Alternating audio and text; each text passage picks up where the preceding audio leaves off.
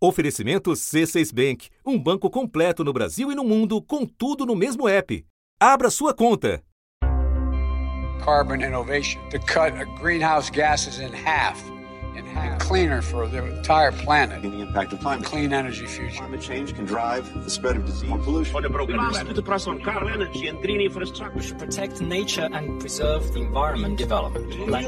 energy, energy efficiency. Net zero, we have carbon emissions. Climate politics. Controlling carbon emissions. Biodiversidade, gases de efeito estufa, o aquecimento global, matrizes energéticas mais limpas. Reduzir, zerar, neutralizar as emissões de gases do efeito estufa.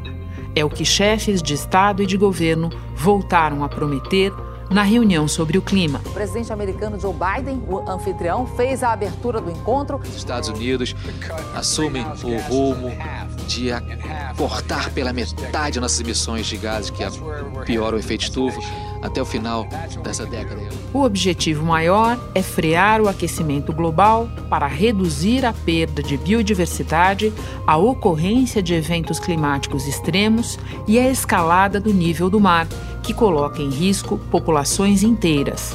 O secretário-geral da ONU, Antônio Guterres, lembrou que a última década foi a mais quente da história e que a temperatura do planeta subiu 1,2 graus Celsius, o que levou o mundo à beira de uma catástrofe. The Paris Agreement is humanity's life insurance.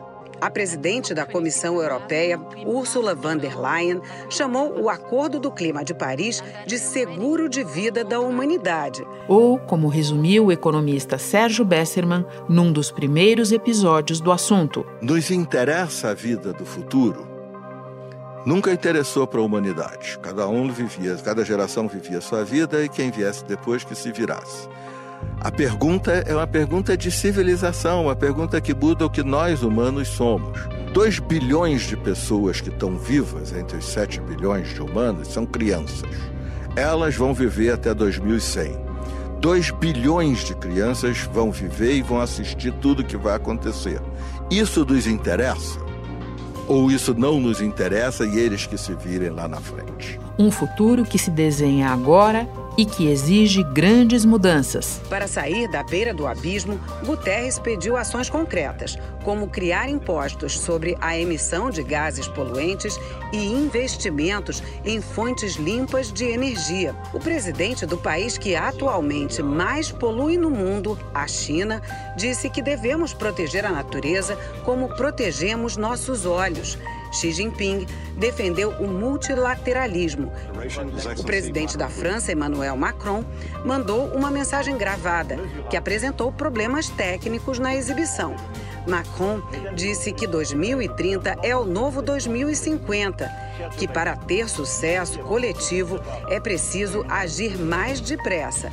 Merkel defendeu a preservação de 30% da biodiversidade em terra e nos oceanos. Biden disse que a transição para uma economia mais sustentável é uma enorme oportunidade para criar empregos bem remunerados e combater também as desigualdades sociais. Já o Brasil entra nessa história com um problema que deveria ser do passado: conter a destruição da Amazônia. O presidente se comprometeu a acabar com a emissão de gases de efeito estufa até 2050, antecipando em 10 anos o que foi sinalizado no Acordo de Paris em 2015.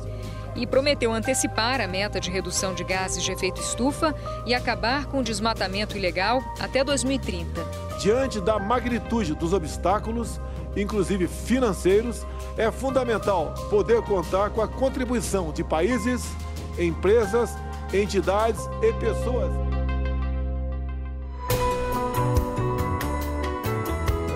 Da redação do G1, eu sou Renata Loprete e o assunto hoje é a resposta global à crise climática e as profundas transformações associadas a ela. Quem explica é Ricardo Abramovay, professor sênior do Programa de Ciência Ambiental do Instituto de Energia e Ambiente da USP, autor dos livros Muito Além da Economia Verde e Amazônia, por uma economia do conhecimento da natureza. Sexta-feira, 23 de abril. Ricardo, eu proponho que a gente comece com esse novo comprometimento americano anunciado por Joe Biden de cortar pela metade as emissões de gases do efeito estufa no país até 2030. Outras lideranças falando na cúpula também mencionaram as suas metas de redução. Você pode explicar para quem nos ouve o que cortar as emissões significa, o que, que envolve na prática, especialmente num país como os Estados Unidos, que são o maior emissor per capita? Renata, quando houve a primeira conferência climática do mundo, em 1996, 86% da energia do mundo dependia de combustíveis fósseis. Hoje, nós estamos em 80%. Então você vê que apesar de todo o esforço que vem sendo feito desde o fim dos desde os anos 90 até hoje, ou seja, 25 anos depois, a redução foi muito pequena. Então, ter a ambição de cortar pela metade as emissões de um país que ainda é muito dependente de combustíveis fósseis é algo absolutamente inédito. Biden se comprometeu a, até 2030, reduzir pela metade as emissões de gases que agravam o efeito estufa em relação aos níveis de 2005 e prometeu dobrar até 2024 a ajuda para que países em desenvolvimento financiem medidas de combate às mudanças climáticas.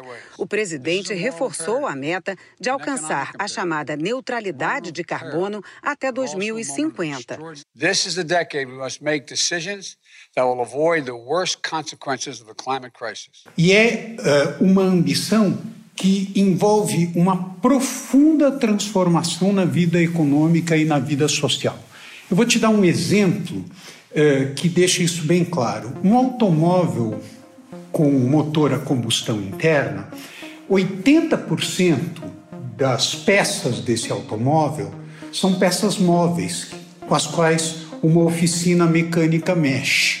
E você, em qualquer lugar do Brasil, em qualquer estrada, olha a quantidade de oficinas mecânicas que existem. Pois bem, os Estados Unidos têm a ambição de implantar 50 milhões de veículos elétricos até 2030 e 300 milhões de veículos elétricos até 2050. O que vai acontecer com essas oficinas mecânicas? Elas não vão saber cuidar de carros elétricos, é uma outra tecnologia. A própria mão de obra da indústria vai ter que ser transformada. Se você vai por setor de energia, todo o sistema elétrico norte-americano tem uma base que responde à oferta fixa de energia vinda das usinas, em geral, usinas a carvão e em menor proporção de hidroeletricidade. Agora estão sendo implantadas fontes de energia renováveis que tem uh, intermitência. Como é que você liga isso à rede? Então, são desafios tecnológicos e científicos fascinantes que vão envolver muita pesquisa, muita ciência, muito treinamento de mão de obra, novos empregos, destruição de velhos empregos, mas criação de novos empregos. Então, é uma, é uma transformação de uma magnitude que o mundo não vê, talvez, desde a Revolução Industrial.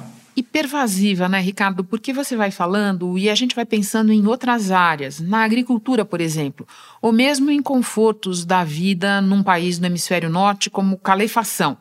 Como é que essas coisas vão ser impactadas? Como é que elas vão funcionar? A calefação vai ter que mudar inteiramente. Isso vai passar, primeiramente, por reformas nos domicílios então você tem todo um programa de reformas nos domicílios para que não vaze calor, mas também de transformações tecnológicas nas fontes de energia do, do aquecimento.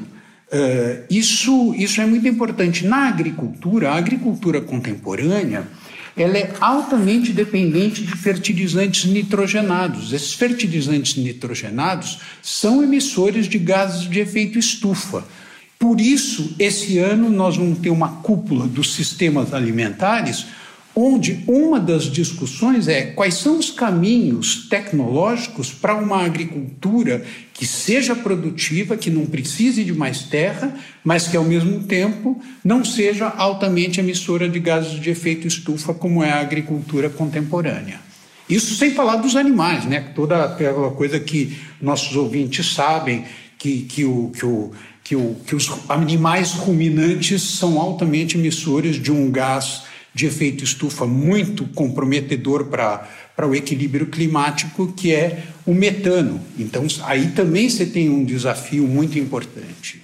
Ricardo, ouvindo você e ouvindo também os discursos da cúpula, a gente percebe que o que está sendo discutido no fundo é uma transição econômica profunda do atual modelo, baseado em combustíveis fósseis, e uma transição que a pandemia e a reconstrução pós-pandemia tornou mais urgente.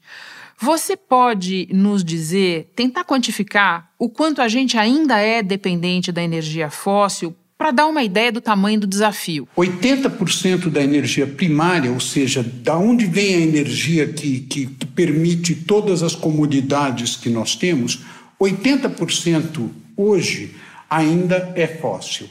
The countries that take decisive action now to create the industries of the future will be the ones that reap the economic benefits of the clean energy boom that's coming.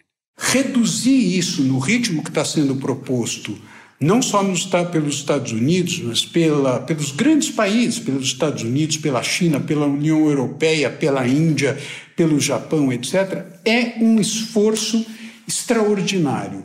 E o que, Renata, me parece o mais interessante no que está acontecendo agora e mais promissor é que, pela primeira vez na história, nós temos um modelo de política econômica que não é norteado pela ideia de que o objetivo da política econômica é fazer com que a economia cresça.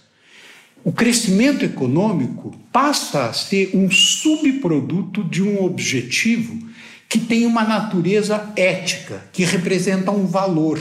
Qual é essa natureza ética? É que a humanidade não pode mais continuar usando a natureza como se ela fosse um depósito infinito de recursos. Isso nos leva a uma questão filosófica, inclusive, muito importante, que é quais são os limites a partir dos quais nós podemos usar aquilo que a, que a natureza nos oferece. Essa questão dos limites está fora dos manuais de economia, está fora daquilo que eh, qualquer um que está nos ouvindo aprendeu no semestre que fez de economia quando cursou a faculdade, mas ela nos últimos 20 ou 30 anos, se tornou o mais importante, e agora o plano Biden consolida isso, se torna o mais importante vetor de organização da política econômica. É uma política econômica cujo objetivo é permitir que a vida social seja compatível com os limites que a natureza nos impõe e que e limites esses que muitas vezes nós já ultrapassamos. Se a gente fizer uma nuvem de palavras do que está sendo dito nessa cúpula, emissões vai ser uma das palavras que vai aparecer de maneira mais recorrente. É por isso que eu quero voltar a isso com você. Se os Estados Unidos e outros países estão falando em reduzir as suas emissões, você tem a chanceler Angela Merkel lembrando que a meta da União Europeia é se tornar neutra em carbono até 2050. A primeira-ministra alemã Angela Merkel defendeu a preservação de 30% da biodiversidade e cobrou uma participação ativa dos países em desenvolvimento. Boa hora para você nos explicar a diferença entre reduzir e ser neutro em carbono. A neutralidade em carbono, ela vem de um cálculo que é o conjunto das emissões menos aquilo que é absorvido seja pelo crescimento de florestas, seja pelos oceanos, seja por tecnologias que ainda são, que ainda são experimentais e que poderão resultar em uh, tirar carbono da atmosfera. Ricardo, ainda falando de carbono, o Antônio Guterres, secretário-geral da ONU, disse que é preciso colocar um preço no carbono e taxá-lo. O primeiro-ministro do Canadá foi lá e até deu um preço tonelada a 170 dólares até 2030. Você pode explicar o que é que isso significa? Qual é a ideia por trás? A ideia por trás é a seguinte, Renata. As 1.200 maiores corporações do mundo, todo mundo, todos nós, todas as empresas usam a natureza e não pagam por aquilo que usam uh, na natureza. Isso não está na composição dos preços? Não entra na composição dos preços. A, a, a, emissão de gases de efeito estufa, a erosão da biodiversidade, uh, o, o lixo que você gera, o, enfim, são, são serviços ecossistêmicos que a natureza oferece gratuitamente para as empresas, para a sociedade, mas aí no caso as empresas né, que estão usando esses serviços para oferecer bens e serviços para a sociedade, e isso não é pago. Pois bem, se, se as 1.200 maiores corporações globais pagassem pelos serviços ecossistêmicos que usam e sistematicamente destroem, seus lucros seriam zero. Ou seja, o sistema econômico pararia se aquilo que a natureza nos oferece tivesse preço. É muito difícil pôr preço em tudo, mas no carbono dá para pôr preço, por quê? Porque é possível medir exatamente quanto de carbono foi emitido para oferecer um bem e um serviço. Então, o que o Uh, Trudeau está dizendo não é eu quero que a vida fique mais caro porque o carbono vai ter preço. O que ele está dizendo é vamos pôr um preço no carbono porque assim as empresas vão se mobilizar para produzir emitindo menos carbono, o que vai lhes abrir mercados tá certo? Então, isso para países cujos produtos são altamente emissores de gases de efeito estufa é um recado fundamental para o que vai acontecer nos próximos 10 anos. Bom, agora vamos olhar o termômetro, porque ele ajuda a explicar o senso de urgência de toda essa discussão. Um relatório recente da ONU diz que o mundo segue em marcha batida para um aumento de temperatura superior a 3 graus Celsius até 2100. Isso é bem acima da meta de limitar o aquecimento a 1,5 graus Celsius. Bom, já se discute, então, Ricardo, que só reduzir as emissões não vai ser suficiente para frear o aumento da temperatura e os eventos extremos e a perda de biodiversidade.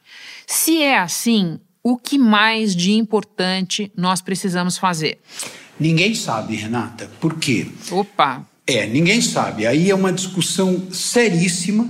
Por quê?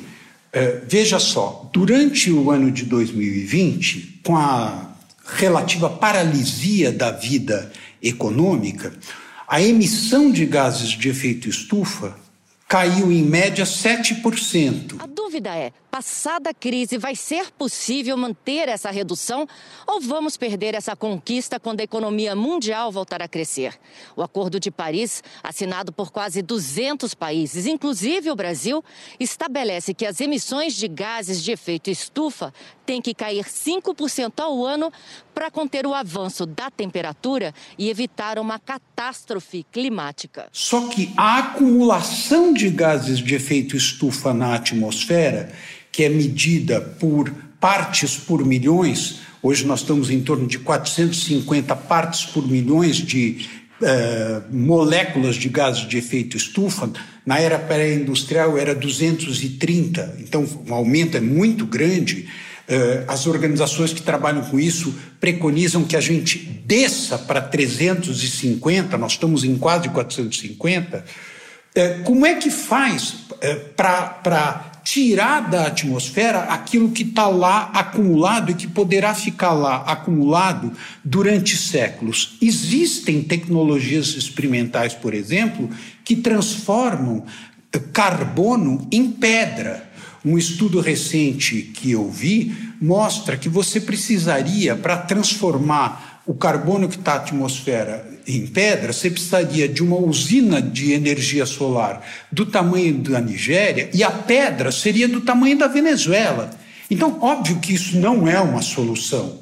Como é que você faz para tirar da atmosfera, além de interromper as emissões, além de investir na, na para atenuar os efeitos uh, da, da crise climática, você vai ter um problema muito sério que é retirar da atmosfera aquilo que já está lá. Fazer é, florestas é um meio, mas tudo indica que é insuficiente. Então, nós temos um problema muito sério, o que mostra que estamos diante de um problema de, da maior urgência. Ricardo, nós falamos aqui de mudanças tecnológicas, falamos de mudanças de matriz econômica, energética, mas tem muita gente que diz, especialmente diante da nossa experiência na pandemia, que nós estamos passando já e vamos passar em breve por mudanças comportamentais que seriam imperativas. Você vê dessa forma de que maneira é, mudanças no modo de vida se encaixam em tudo isso que você está descrevendo para nós? O plano Biden contempla esse tema de uma maneira exemplar, como introduzindo a noção de economia do cuidado. O plano Biden está fazendo um investimento de 25 bilhões para modernização de creches, 100 bilhões destinados a escolas, um plano voltado sobretudo para mulheres que cuidam de pessoas que têm uh, problemas uh, de doença, uh, etc. Ou seja, uma, uma sinalização muito importante do plano Biden é que ele não é simplesmente um plano climático. Ele, à medida que ele é um plano cujo eixo é mudar a relação entre sociedade e natureza, ele também ele, ele organicamente ele está estruturado em torno da ideia de que você precisa mudar a relação entre as pessoas na sociedade. Isso envolve impostos sobre os mais ricos para fazer distribuição de renda para que ninguém fique na miséria pôr como prioridade central a luta contra as desigualdades, associar inovação tecnológica à luta contra as desigualdades, como? Fazendo inovação tecnológica no setor de cuidados, investindo muito no setor de cuidados. Biden assinou uma série de decretos que tornam o meio ambiente uma questão de segurança nacional que deve ser prioridade em todos os departamentos do governo. Quando a gente pensa em infraestrutura, a gente só pensa em aeroporto e estrada. O que os americanos estão propondo no plano Biden é que a infraestrutura é fundamental, quando você pensa em infraestrutura, pensar nas pessoas em primeiro lugar. Uma infraestrutura que se volte para o bem-estar das pessoas porque não adianta você imaginar que você vai conseguir vencer a luta contra a crise climática se o aparato da política econômica não se voltar explicitamente, voluntariamente, para melhorar o cuidado com as pessoas, com os idosos, com as crianças, com os trabalhadores. O discurso do Biden dizendo quem fez este país não foi o Wall Street, foram os trabalhadores é algo que não se ouvia há muito tempo nos Estados Unidos. Você falou há pouco de aeroportos e eu me lembrei de viagens aéreas. Pode parecer um tema meio lateral, mas perpassa também essa nossa conversa aqui, não? Claro, porque nós vamos ter cada vez, em primeiro lugar, nós certamente vamos ter uma redução das viagens aéreas, porque o mundo dos negócios percebeu que não precisa viajar tanto, não é confortável viajar tanto e polui muito. É, viajar muito. Numa viagem de ida e volta entre Rio e São Paulo, um avião com capacidade para 150 passageiros emite 34 toneladas e meia de gás carbônico. Mas o que as empresas aéreas estão se preparando para fazer, em grande parte elas já estão fazendo, é comprar créditos de carbono. O que, que significa isso? Se eu emito mais do que eu estou autorizado a emitir, eu tenho que pagar para quem está reduzindo as emissões de maneira séria, comprovada, etc. E uma coisa compensa a outra. Isso, para um país como o Brasil, é uma oportunidade extraordinária. Essa junção entre quem não está conseguindo deixar de poluir e, e aqueles para os quais absorver gases de efeito estufa é relativamente barato, isso uh, dá margem a um mercado que, para países como o Brasil, poderia ser uh, altamente promissor. Ricardo, eu termino te fazendo uma pergunta que é quase uma repetição de uma pergunta que eu fiz no episódio anterior do assunto, que também tratava da cúpula do clima de um outro aspecto. É uma pergunta desabafo, digamos assim. A gente ouve você falando de, de imperativos de transformação mesmo e do que está sendo discutido e já implementado no mundo, e inevitavelmente se pergunta: onde é que está o Brasil nessa discussão, especialmente no estágio em que nós nos encontramos nesse tema? Quer terminar falando um pouco sobre isso? O Brasil está com o olho no retrovisor. O Brasil não, o governo brasileiro, o desgoverno brasileiro, está com o olho no retrovisor. Mais de uma hora e meia após o início da reunião e depois de outros 17 líderes, chegou a vez de o presidente brasileiro Jair Bolsonaro discursar. Joe Biden ainda não tinha voltado para a sala.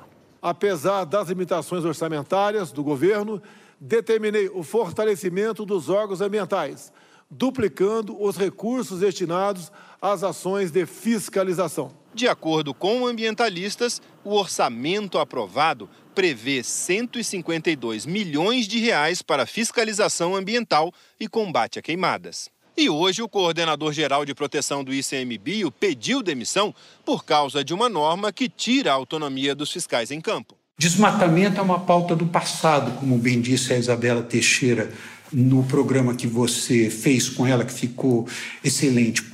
Veja só, enquanto o mundo está se preparando de maneira fascinante para uma transformação tecnológica que vai ter implicações no mercado de trabalho, que, que nos, nos suscita curiosidade, dúvida, etc., e que envolve muita ciência e muita tecnologia, Metade das emissões de gases de efeito estufa do Brasil vem de desmatamento. O levantamento do Instituto Amazon, divulgado esta semana, mostra que em março a Amazônia teve a maior taxa de desmatamento dos últimos 10 anos. Nos primeiros dois anos do governo Bolsonaro, o Brasil também registrou recordes de desmatamento. Além disso, os incêndios florestais se espalharam pelo Brasil e as queimadas são a principal fonte de emissão de gases de efeito estufa no país. Renata, qual é a ciência e tecnologia que você precisa para zerar o desmatamento? Nenhuma. Se zerar o desmatamento amanhã, a tua comida não vai ficar mais cara, a tua gasolina não vai ficar mais cara, você não vai ter que mudar o jeito de refrigerar a tua casa, você não vai ter que. Nada, nada, tá certo? O que, o que precisa para zerar o desmatamento é parar de compactuar e de estimular a criminalidade, como está sendo feito agora. O delegado Alexandre Saraiva afirma que o ministro Salles, mesmo amparado por farta investigação conduzida pela Polícia Federal, resolveu adotar posição totalmente oposta, de apoiar os alvos, incluindo, dentre eles, pessoa jurídica com 20 autos de infração ambiental registrados, cujos valores das multas resultam em mais de 8 milhões de reais. E é uma pena, porque o Brasil, que foi líder em negociações climáticas e que tem um potencial fantástico para usar a biodiversidade como um fator de inovação tecnológica, de geração de renda e de luta contra as desigualdades, sobretudo na Amazônia e nos Cerrados, em vez de mirar no futuro, fica preso olhando para o passado. Na Assembleia Geral das Nações Unidas, no ano passado, o discurso foi muito diferente. Somos vítimas de uma das mais brutais campanhas de desinformação sobre a Amazônia e o Pantanal. Na época, o presidente culpou as populações nativas pelos incêndios na Amazônia e no Pantanal. Hoje, Bolsonaro falou em cooperação internacional. Da mesma forma, é preciso haver justa remuneração pelos serviços ambientais prestados por nossos biomas ao planeta como forma de reconhecer o caráter econômico das atividades de conservação. Mas isso é uma, é uma, digamos assim, é perfeitamente compreensível diante de um governo que não consegue tirar os olhos do passado, de um governo que, cuja mentalidade está totalmente forjada pela era da Guerra Fria. E uma Guerra Fria bem periférica, hein, Ricardo? Bem periférica. Então, uh, com esse, com, eu não tenho a menor expectativa, zero expectativa, de que com estas pessoas que estão hoje no Palácio do Planalto e na esplanada dos ministérios, nós tenhamos o um mínimo de compreensão para saber a rota fascinante que está se abrindo diante do mundo em função da urgência climática e que não é um tema, não é uma rota de natureza climática ou de natureza ambiental, é uma rota que está transformando a maneira como nós nos relacionamos com a natureza e é, portanto, a maneira como nós nos relacionamos uns com os outros. Isso está completamente fora do radar dos fanáticos fundamentalistas que estão no Palácio do Planalto e na esplanada dos ministérios. Ricardo, muito obrigada pela conversa tão esclarecedora, tão instigante. Um prazer te receber no assunto. Bom trabalho para você. Muito obrigado, Renata. Parabéns pelo teu trabalho. O termo pegada ambiental é usado para descrever o quanto de dióxido de carbono uma pessoa produz por ano. Três fatores compõem a pegada: consumo doméstico de energia, uso de meios de transporte e consumo de bens em geral. Para reduzir a sua pegada, você pode procurar produtos que usem menos combustíveis fósseis e optar por aparelhos que consumam menos energia. Outra forma de compensar a sua emissão de dióxido de carbono é plantando árvores e usando tecnologias limpas sempre que possível. Este foi o assunto podcast diário do G1. De segunda a sexta, nós aprofundamos um tema relevante do noticiário em conversas com repórteres, especialistas e personagens da notícia. O assunto está disponível no G1, no Globoplay, Google Podcasts, Spotify, Apple Podcasts, Deezer, Amazon Music, Castbox. Nas plataformas digitais de áudio dá para seguir a gente e assim não perder nenhum episódio. Comigo na equipe do podcast estão Mônica Mariotti, Isabel Seta, Glauco Araújo, Luiz Felipe Silva, Tiago Kazuroski e Giovanni Reginato. Eu sou Renata Loprete e fico por aqui. Até o próximo assunto.